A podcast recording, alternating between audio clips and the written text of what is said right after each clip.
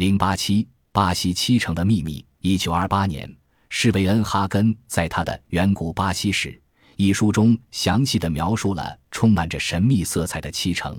做此事的他是第一人。人们在这儿不能谈论遗址，那完全是瞎扯。这儿没有杂乱的先前被层层叠放的石头的残留物，没有带着尖尖的棱角和人工雕刻的条纹独石柱。这里和玻利维亚高原蒂亚瓦纳克的情况差不多。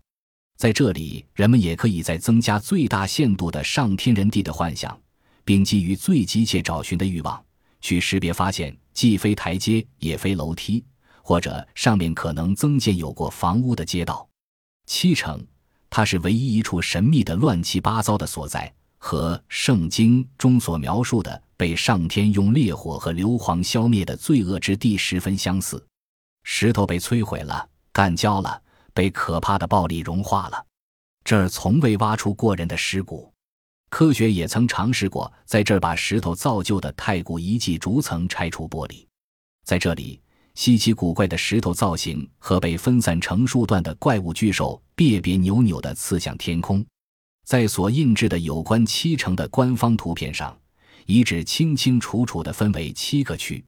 这纯属偶然。还是大自然的一时心血来潮，人们可以不把这么多目标明确的次序规则看作是不负责任的自然之力的一个成果。对一些有兴趣于此的人来说，更重要的是在这个次序规则背后曾存在过的一个周密计划。但是，特别使人们感到诧异的是，岩石层之间显露出来的被压成碎屑状而掉下来的金属块。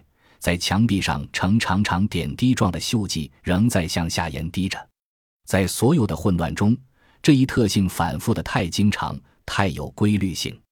也有这样一种可能，已成为七成所以特具吸引力的原因，有大群龟鳖存在。